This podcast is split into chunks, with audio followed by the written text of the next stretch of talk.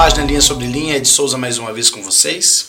E também Gustavo Rodrigues. A sua dupla dinâmica dos podcasts do Evangelho de Jesus Cristo, aqui para vocês, trazendo mais novidades sobre o cânone sagrado. Para nós é um privilégio estudar esse material, porque, obviamente, isso nos fortalece o testemunho e dividir com vocês é um prazer enorme. Somos gratos por vocês nos acompanharem e muito obrigado pelas sugestões e pelos comentários também, tá bom? É... Bom, como eu falei, nós estamos dando continuidade à série O Cânone Sagrado e hoje nós vamos falar a respeito do livro de Mormon. A gente já falou sobre a Bíblia, tá? Nós compreendemos todo o Velho Testamento, compreendemos todo o Novo Testamento, a gente destrinchou o máximo que a gente podia dentro do que a gente se propôs, e hoje nós vamos dar introdução ao livro de Mormon, tá? E no livro de Mormon a gente vai fazer algumas divisões também. Vocês podem estar achando que a gente está talvez enrolando, mas não, não é isso, viu, gente? A gente quer realmente dirimir, destrinchar esse conteúdo do cânone sagrado para a gente poder entender mais a fundo o que são essas escrituras, o que, elas representam, os fatores históricos, doutrinários e sim, curiosidades também para vocês. Porque é óbvio, né? A gente sempre traz uma curiosidade ou outra para vocês. Isso aí é óbvio, tá bom? É, então, como eu disse, nós vamos falar sobre o livro de Mormon e a gente espera que é, vocês gostem do conteúdo que a gente vai trazer hoje. Pelo menos eu gostei muito de estudar. Aliás, é, eu sou suspeito para falar. O livro de Mormon é, é um livro que realmente está no meu coração.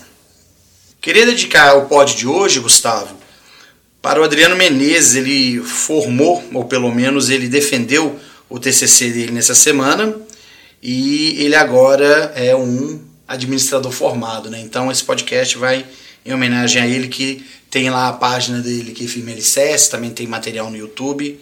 Então eu queria dedicar esse podcast para ele. Parabéns aí pela conquista. Muito bom. Então, pessoal, vamos falar hoje sobre as placas de neve, tá? E por que, que a gente começou por esse tópico? Porque justamente é o início de toda a história, né? O porquê que, que, que esse registro chegou a nós em nossos dias é, tem tudo a ver com essas placas de neve. Então vamos começar falando do contexto histórico novamente, né, Gustavo? Vamos pegar lá o que, que aconteceu para poder é, sugerir, ou pelo menos para poder é, iniciar essa história do porquê do livro de Mormon surgir. Né? Vamos começar pelo contexto histórico. Vamos lá. Lá em Jerusalém, o que estava acontecendo? Vamos lá. É, o bicho estava pegando, né? o que ocorre? É, o ano aí é por volta de 600, né? E antes de Cristo? É, antes de Cristo. E Jerusalém estava novamente, né, os seus habitantes estavam numa situação de desobediência a Deus, é, de iniquidade. E aí o Senhor chama profetas. Um aí bem conhecido foi Jeremias na Bíblia, e contemporâneo a ele a gente tem né, o patriarca Lei, e o Senhor ordena que Lei pregue ao povo. Só que, como os demais profetas, ele não é bem recebido. As pessoas tentam até matá-lo. E aí o Senhor então ordena Lei que pegue a sua família e vá para o deserto.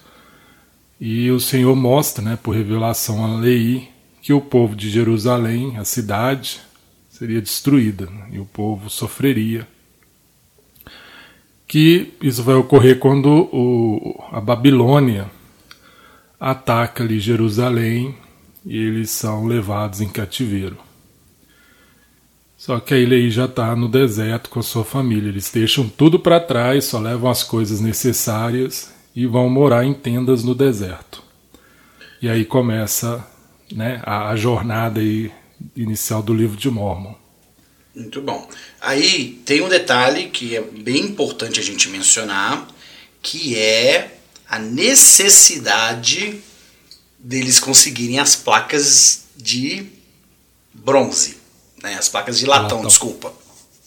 Porque o latão, gente, é um material mesmo, tá? Quando fala latão, a gente, a gente acha que é lata, né? Mas não, latão é um material, inclusive, muito bonito, né? Ele, ele é meio dourado assim também. Então, é, é, tem esse detalhe, né? Eles vão para o deserto, cerca de 288 quilômetros de onde eles estavam, três dias ali de Jerusalém. E o Senhor, em um sonho, revela para ele: olha, você precisa das placas de latão. Né? Então, ele revela isso para os filhos. E a gente conhece a história já, né? A gente não precisa entrar em detalhes aqui de como que eles recuperam essas placas, né? Mas basta entender que quem tinha essas placas era Labão, e o que, que essas placas representavam? Primeiramente, pessoal, era assim: naquela época, né, em Jerusalém, ou na, ali naquela, naquela região, ali para o povo judeu, manter registro já era um hábito. Tá? E o que, que é interessante a gente notar é que a lei de Moisés era preservada em rolos, tá? E a maioria desses rolos era em peles de animais, né? A Torá, né, era preservada em rolos feitos com peles de animais e enfim. E curiosamente, Labão tinha um registro que continha ali os cinco livros de Moisés, que é a Torá, né, basicamente, o Pentateuco, a gente já falou. Quem quiser saber o que é o Pentateuco, volta um pouquinho atrás nos podcasts que vocês vão ver isso. E uh, contei ali algumas profecias de Jeremias, palavras de Isaías e tal. Cita-se até alguns profetas né, que, que a gente não conhece, como Zenos, por exemplo, Zenoque. A gente vai ver que, que, que são, são evocados esses profetas no livro de Mormon, profetas esses que nós não conhecemos. E é interessante notar o porquê que Labão tinha esse registro. Lei dá a justificativa de que é, ele também era descendente de José, porque a gente sabe que Lei era descendente de José, mais especificamente na linhagem de Manassés.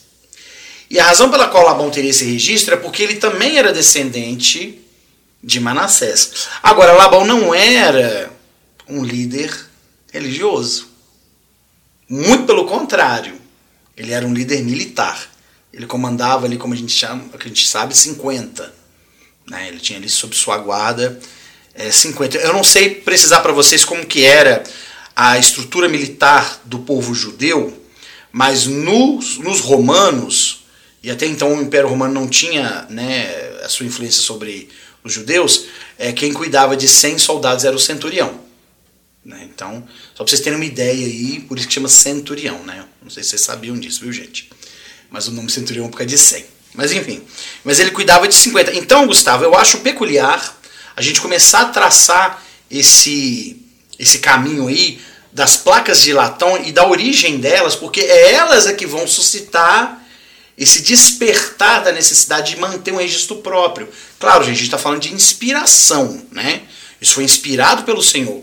Mas sem esses registros, lei mesmo fala, eles não iam ter uma religião, não iam ter um idioma para preservar, eles não iam conhecer os seus antepassados, né, os, os, as futuras gerações. Então, eles precisavam de um registro. E esse registro estava na, de posse de Labão. Agora, Lei era um profeta, por que, que ele não tinha registros próprios? Por isso que eu estou dizendo, quem cuidava dos registros não era qualquer pessoa. Né? Essa lei ela era ditada e as pessoas tinham que decorar essa lei, eles não carregavam ela, eles não tinham cópias do, do, Pentateuco em casa naquela época. Até vocês têm que entender que naquela época nem todo mundo sabia ler, né? Mas eles tinham que decorar, aquilo era repetido várias vezes, né? Daí a necessidade de ir na sinagoga.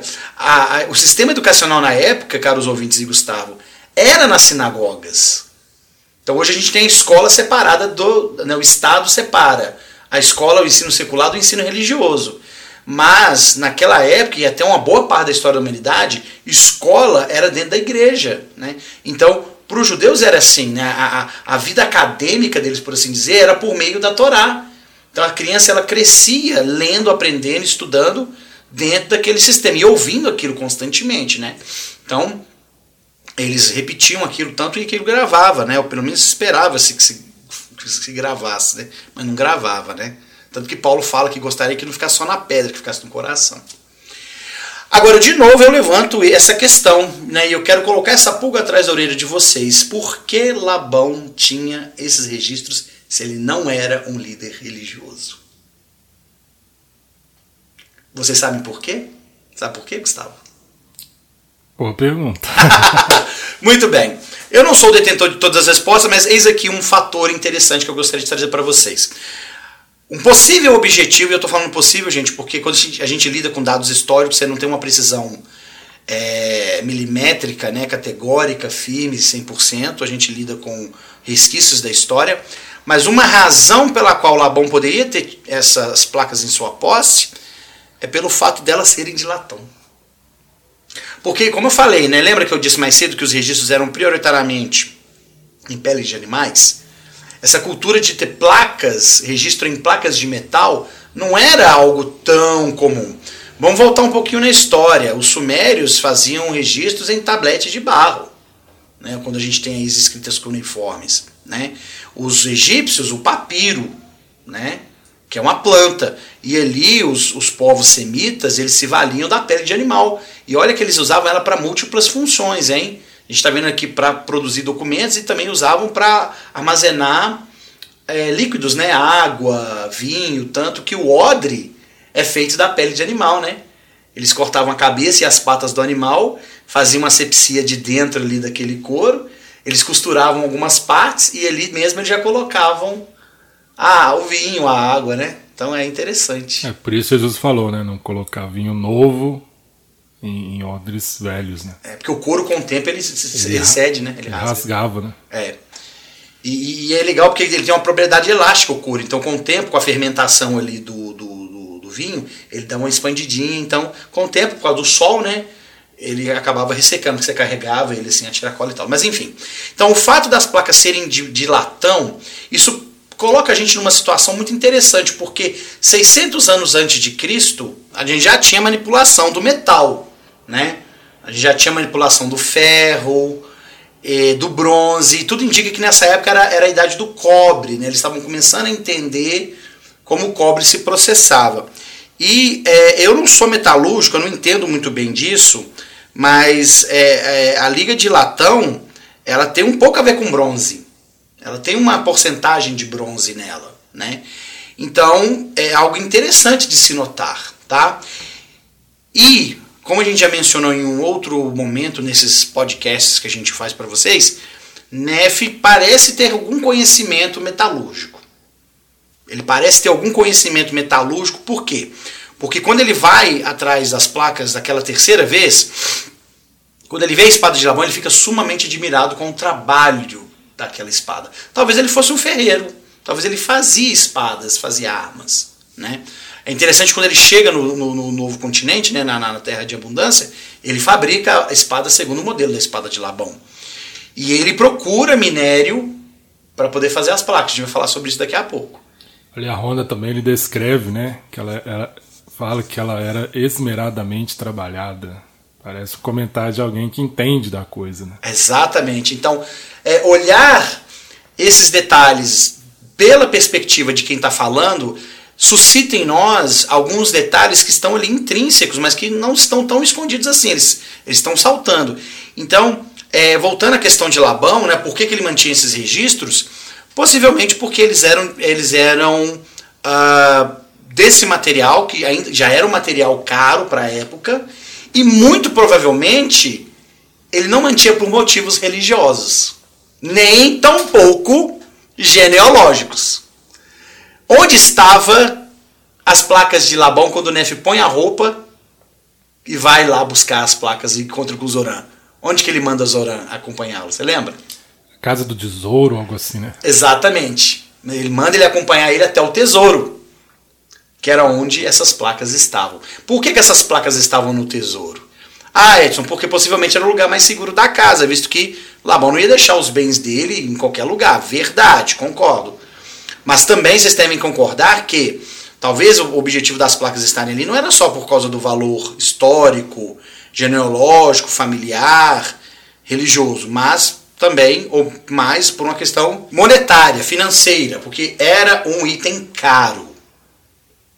Porque você pega o metal daquele e derrete, você faz o que você quiser com ele, né? Tanto que quando os irmãos vão lá pedir a placa a primeira vez, quando Labão se ira contra os irmãos de Nefe, não é à toa. Você pensou o cara chega aqui e fala assim, ô Gustavo, é, a gente está ali na, na, no deserto ali, e nosso pai mandou a gente vir cá na sua casa, pedir para você dar pra gente a geladeira, porque a gente não tem geladeira lá, não. Tipo, vai tirar uma coisa da sua casa, você nem conhece, cara. Enfim, o cara vai ficar, né? Vai ficar maluco mesmo, vai sair daqui, né? Mas quando eles levam tesouros para Labão, ele cobiça os tesouros. Né? Então isso também é uma outra evidência que você tem que descobrir ali por meio de uma leitura mais categórica. Ao cobiçar os tesouros, ele, ele pensa assim, tudo bem, isso aqui pode até valer as placas. Mas eu quero, eu quero mais. Então ele faz os irmãos de Nef e Nef correrem e fica com os tesouros para si, que não deviam ser poucos. Né? Porque, como sendo um mercador, ele devia colecionar ali uma. E ele era um homem de prestígio, um homem educado. Né? Até porque ele consegue ler os registros, né? Ele tem acesso e consegue ler. Então é isso, caros ouvintes e Gustavo. Essa curiosidade que eu achei peculiar, né? Uma possível razão de Labão ter as placas é porque ele, ele, ele, ele tinha esse registro mais como um tesouro do que como um registro mesmo familiar histórico genealógico, tá? E aí, de posse desses registros, né, quando você lê ali o capítulo 5 de 1 Nef, né, Lei faz uma, uma, uma, leitura minuciosa deles e com base nisso ele consegue preservar as histórias, os mandamentos de Deus e também a língua do seu povo. E aí é onde entra uma outra parte importante dessas placas de Nef, que é o idioma que elas vão ser escritos. Né? Porque o idioma de Nef vai mudar. Não vai ser o hebraico tradicional. Né? Muito bem. Vamos então, Gustavo, placas menores de Neff. Ah, não, bom, primeiro. Quando que Neff escreve essas placas? Ele escreve mais tarde, né? Bem mais tarde, né? O relato que ele faz pra gente no primeiro e no segundo livro de Neff é um relato tardio. Ele já está na terra de abundância, viu, gente? E ele está lá já no ano 33 depois que ele saiu de Jerusalém. Já era 33 anos depois que ele havia saído de Jerusalém. Se a gente pegar lá, segundo o Nef 4, né, antes dele fazer é, aquela declaração né, de que homem iníquo eu sou e tal, que é o Salmo de Nef, que é muito bonito, inclusive, ele menciona isso, né? Que ele faz essas placas já algum tempo depois. E ele prepara, num primeiro momento, um primeiro registro que são placas maiores Tá, gente? Aí, depois ele prepara placas menores para um propósito que lhe era desconhecido. Placas maiores, né? Vai fazer com o objetivo de registrar o, as guerras e os registros dos reis, ok? E as placas menores a gente vai descobrir que é um registro mais religioso, mais espiritual, ok? Aí vem a primeira pergunta: de qual material foram feitas as placas de neve? Você sabe, Gustavo? A escritura fala, né? É, placas de ouro.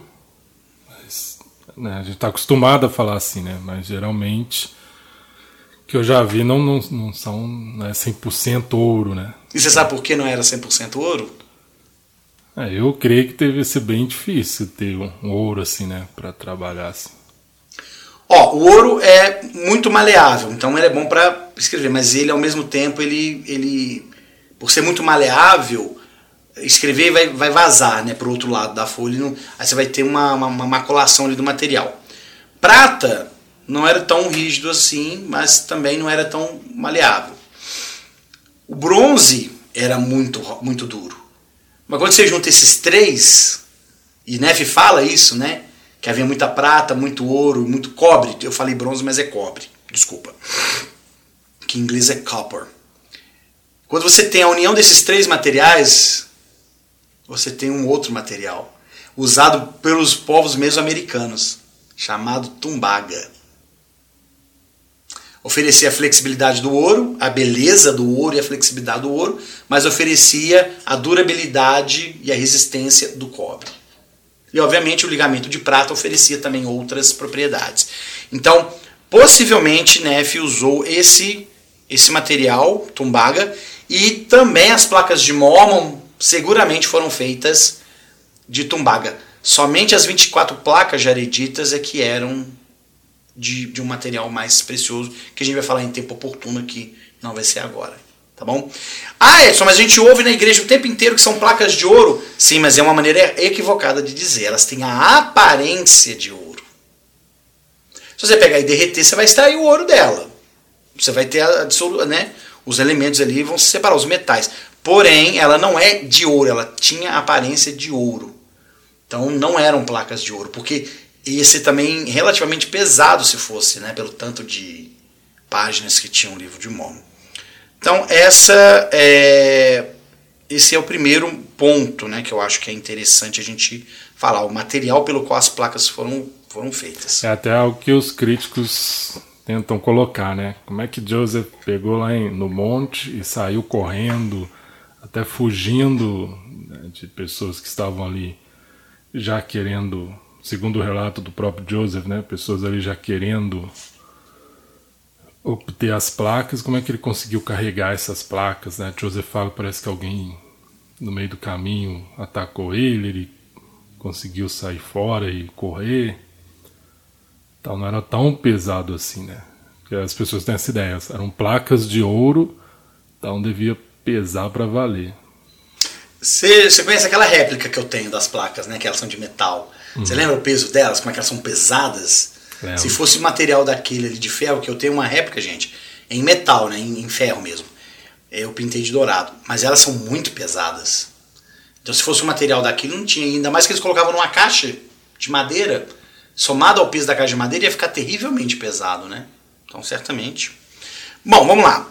Placas menores de NEF. Elas constituem os livros de primeiro NEF até Omni, tá? Só que, Gustavo, olha que interessante. As placas menores de NEF seguiam um curso diferente do que as placas maiores. Por quê? As placas menores eram, uma, eram, eram transmitidas numa linhagem sacerdotal, tá? Por uma linha do sacerdócio e as placas maiores por uma linha real. Como o Nef ele tinha as duas, né? Ele era o rei, né? Não que ele quisesse, mas ele foi eleito rei, né? Ele foi escolhido para ser o líder do povo. E também era o sumo sacerdote deles, muito possivelmente, se não ele o irmão dele Jacó. Jacó certamente também tenha sido, né? Então ele, ele tinha esses registros, então ele foi passando ali. As placas menores foram passadas de Nefe para Jacó, de Jacó para o seu filho Enos, depois de Enos para Jarom, de Jarom para Omni, de Omni para Amaron, de Amaron para Quemes, de Quemes para Abinadom e Abinadom para Maleque. E a maioria aqui foi pai, filho ou irmão. Então ou era uma linha descendente ou vertical, né? interessante isso, tá? E de Amaleque é que elas vão para Mosias II, tá? As placas, pelo menos as placas menores, né? É, eu falei errado, não foi para Mosias não, foi para Benjamim. Ele entregou para o rei Benjamim, que era um rei profeta, tá? As placas menores foram para eles ali. Agora, as placas maiores, né? É, já foram transmitidas dos reis até Mosias I, depois para Benjamim, depois para Mosias II, depois foi para para Alma, e aí ela seguiu até chegar em Mormon, tá? Mas depois que as placas menores chegaram na mão de Alma, ela foi para Elamã primeiro, depois para o filho dele Shiblon, depois para Elamã II, depois para Nef II, depois para Nef III, que era o discípulo de Cristo, depois para Nef IV, depois para Amós I, depois para Amós II e depois para Amaron. Só em Amaron que aí, aí para ali, né, a linhagem, só para Amaron, ele depois de um tempo ele passa para quem? Para Mormon. Mesmo assim, quando ele vê Mormon lá jovem, fala, ó, és um jovem de percepção rápida. Só aos 24 anos que Mormon pega essas placas, né? E a gente vai chegar nesse ponto, viu, gente? Depois a gente fala da história de, de Mormon, como ele pega esses registros e como ele lida com eles, tá bom? Mas não, não, isso não é o objetivo principal, não. Mas é, é, eu queria trazer esse, esse aparato histórico para a gente realmente ver como que foi, como onde foram feitas essas placas e qual era o objetivo delas, tá bom? Sendo que as placas maiores foi, é, a gente vai ver depois, resumida por Mormon, tá? E as placas menores não. E, a, e o registro de lei, sabe onde ele ficava? Nas placas maiores. É. Que é o que é, Joseph perdeu, né? É. Aliás, Martin Harris perdeu, né?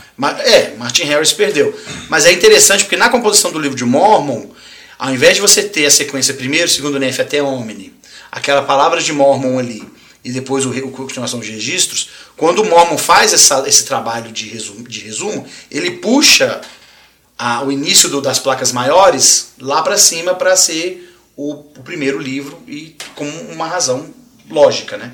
Ele quis dar uma cronologia para o registro. E ele resume o registro de, de lei. Né? É, agora, um outro detalhe que eu quero dizer antes de passar para você, Gustavo, que eu sei que você também tem coisas bacanas para falar.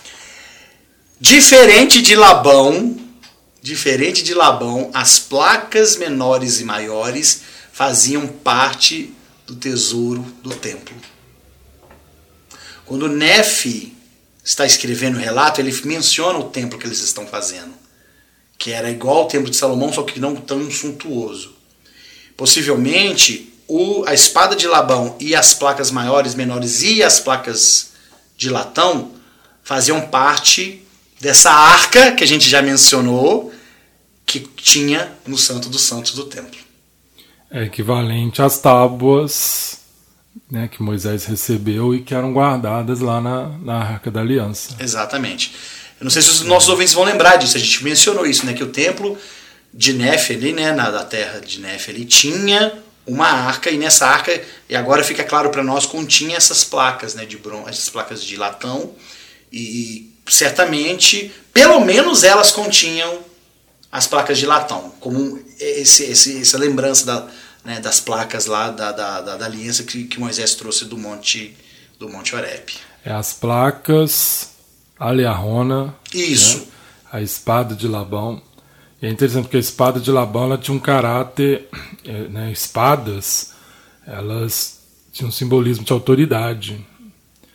E é, Aliarona, talvez o equivalente ao maná, porque na arca da, da antiga Israel você tinha as tábuas da lei um, um pote, né, um recipiente com maná, que foi coletado e guardado, e a, a vara né, de Arão, que simbolizava ali a autoridade no sacerdócio. E ali a Rona, de certa forma, ajudou eles né, na, na busca ali por alimentos. Então tinha uns equivalentes ali nessa arca nefita. Né? Muito bem, Gustavo, muito bem. Quem não sabia disso, olha só que informação interessante. Isso você só aprende aqui no podcast do Linha Sobre Linha. Tá? Então, Gustavo, o que mais que nós podemos falar sobre as placas de nef que é de interessante é, e curioso para os nossos uh, ouvintes? É, eu, eu queria falar um pouco do, do conteúdo né, ali desse registro de nef E é interessante porque lá no, no, no primeiro capítulo ele fala né, que ele quer é, mostrar as misericórdias, as ternas misericórdias de Deus. Então, NEF já deixa claro um objetivo dele ali. Então já é um, uma dica aí, né? Quando nós formos estudar, ali de primeiro NEF, ali até o final das placas menores, que NEF teve essa intenção. A gente pode ver claramente, né? O, o Senhor sendo misericordioso ali com eles. Uma outra coisa que eu acho interessante a gente pensar, quando a gente fala, né, dessa a parte em que o Senhor fala para Lei pegar sua família para o deserto e tudo o que acontece ali. Jerusalém seria destruída, né? logo Babilônia ia cair ali em cima deles. E é interessante porque, né? se a gente vai lá no Êxodo, lá a gente tem toda aquela história do Senhor tirando o povo do cativeiro, o povo de Israel, conduzindo né, por meio de Moisés, um profeta. Depois lá com Josué, a gente já falou sobre isso, né? Em outra série que foi o Reinos, né? Teve um episódio lá só sobre o reino de Israel. Agora é interessante que tudo que eles conquistaram eles perderam. Só que se a gente for analisar estudando ali, né, esses, esses primeiros livros do livro de Mormon, as placas menores, a gente vê que o Senhor ali está pegando e fazendo uma outra Israel, né, uma outra parte de Israel, uma, vamos dizer, uma Israel ocidental.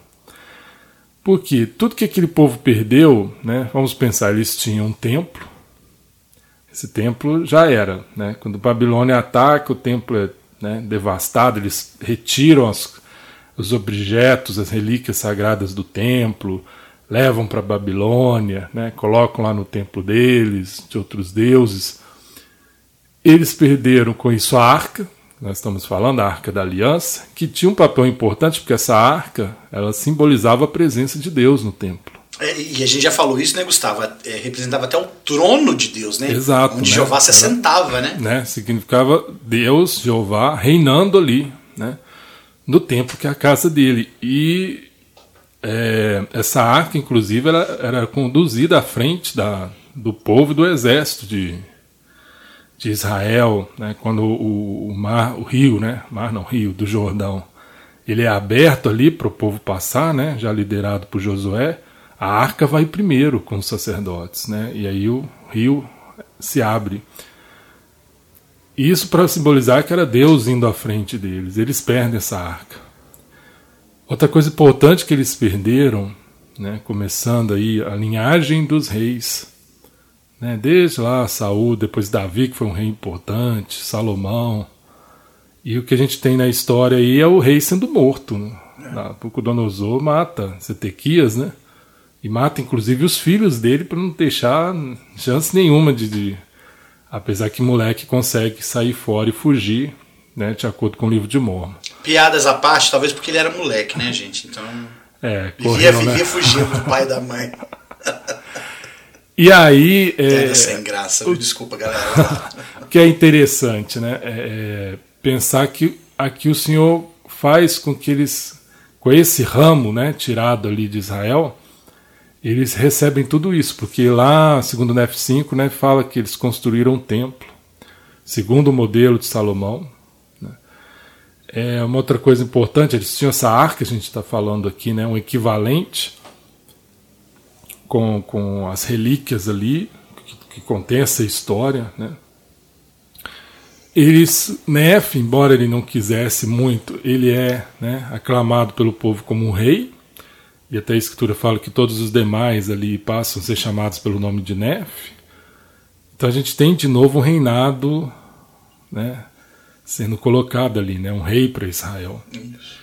Então é interessante como o Senhor restaura todas essas coisas, mas não ali, porque ali não tinha mais condição, ali na, né, na região ali de Israel, mas ele faz isso aqui. E ele dá a esse povo uma terra prometida também, que é o continente americano, a terra da promissão. E que passa pelo mesmo processo de deserto, preparação. Exato, e tem um êxito, né, é. que é interessante. E quando a gente vai lá em é primeiro Nef, que eu achei interessante. Primeiro, Nef, capítulo 17, quando Nef fala que ele estava fazendo lá os preparativos para construir o barco, né? E ele ah, é, prepara o fogo para poder trabalhar lá o metal.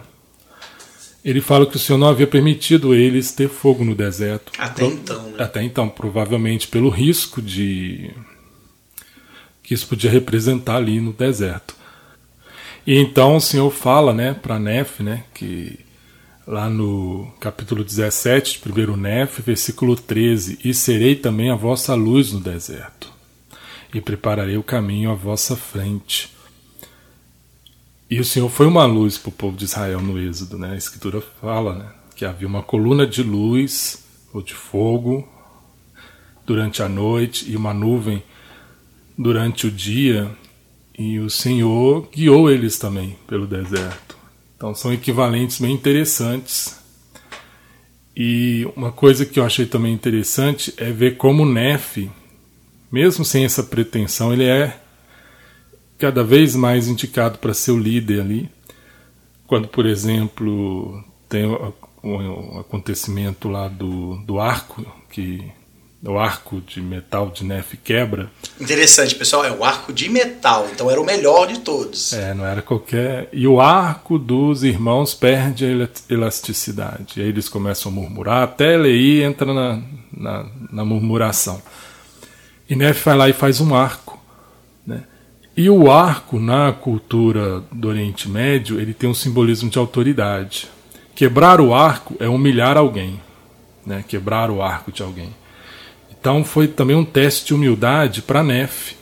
Porque o arco dele ali, que de certa forma era né, algo que dava ali a ele um certo poder, de poder caçar, ele é quebrado. E aí Nefe vai, vai e toma a atitude de fazer o arco. E isso é um indicativo de que Nefe é um líder nato daquela família, diferente de Lamã, embora ele seja o primogênito.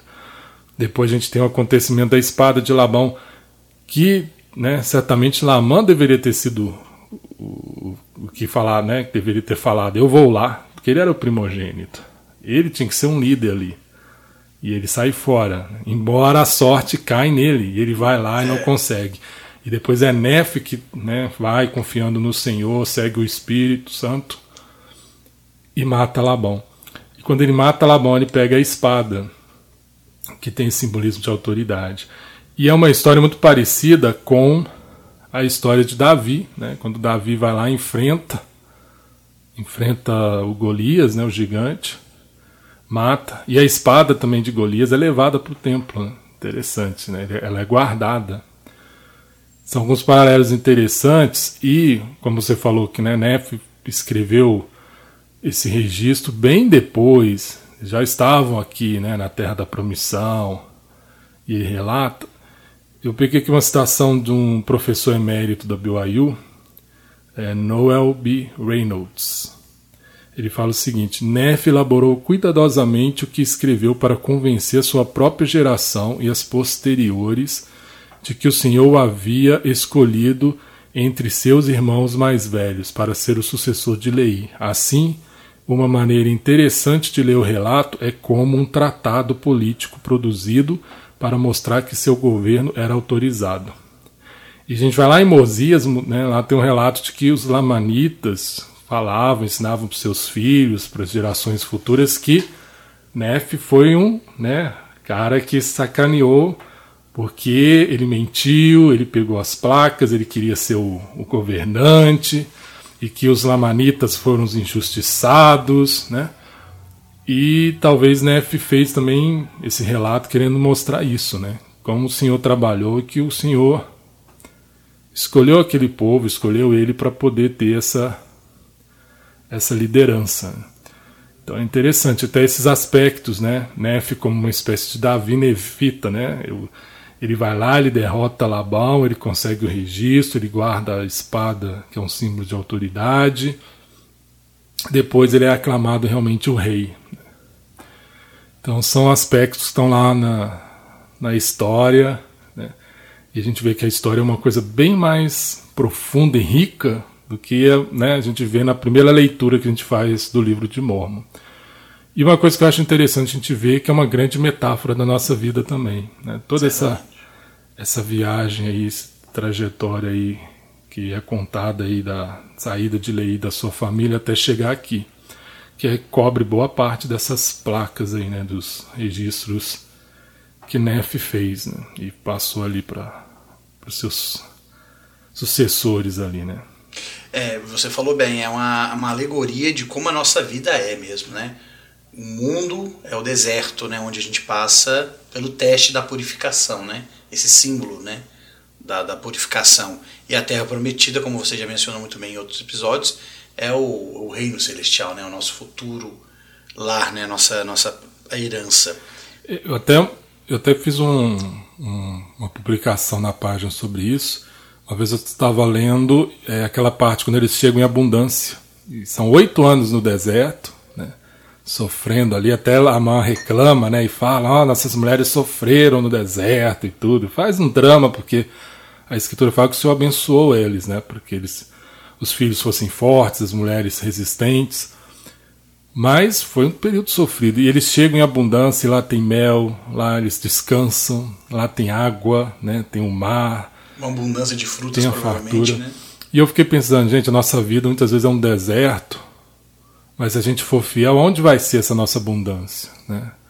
A gente vai para o outro lado do véu e a Escritura fala que os justos vivem num, num estado de paraíso.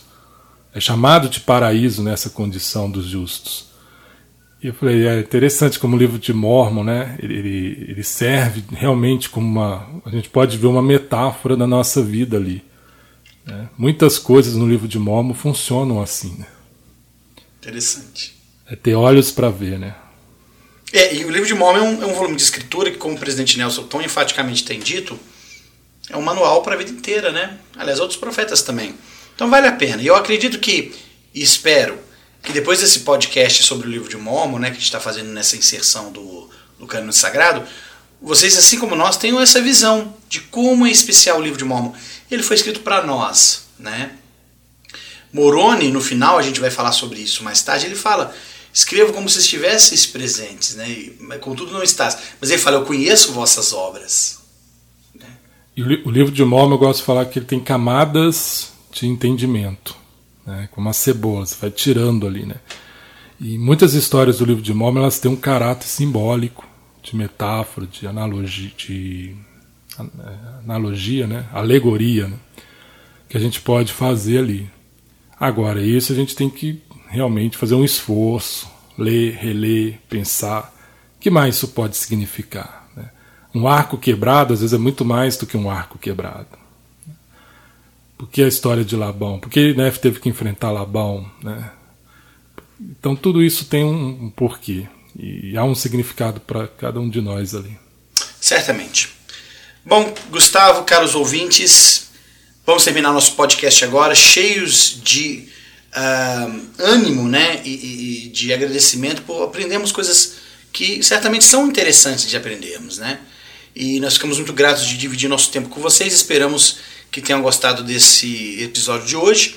Não percam o próximo episódio em que falaremos sim sobre as placas de Mormon, tá? E a gente vai falar, então vai ser talvez um episódio mais longo, porque a gente vai precisar é, de falar muita coisa, talvez até dividamos em dois, né? Vou ver com o Gustavo a pertinência disso ou não, para trabalhar, porque eu quero trabalhar com vocês a língua que foi escrito o livro de Mormon, porque eu não falei sobre as placas de Nefe, a língua que Nefe falou, né, que escreveu, mas eu quero pegar falar sobre isso tem o material, tem os tipos de registro que Moroni, que Mormon usou. Então tem muita coisa para falar. Talvez a gente divida em dois episódios, vamos ver, tá bom? Eu sou Ed Souza mais uma vez, obrigado e até lá. Ed, obrigado mais uma vez também. Obrigado a todos que acompanham. Continuem com a gente e até a próxima. Tchau.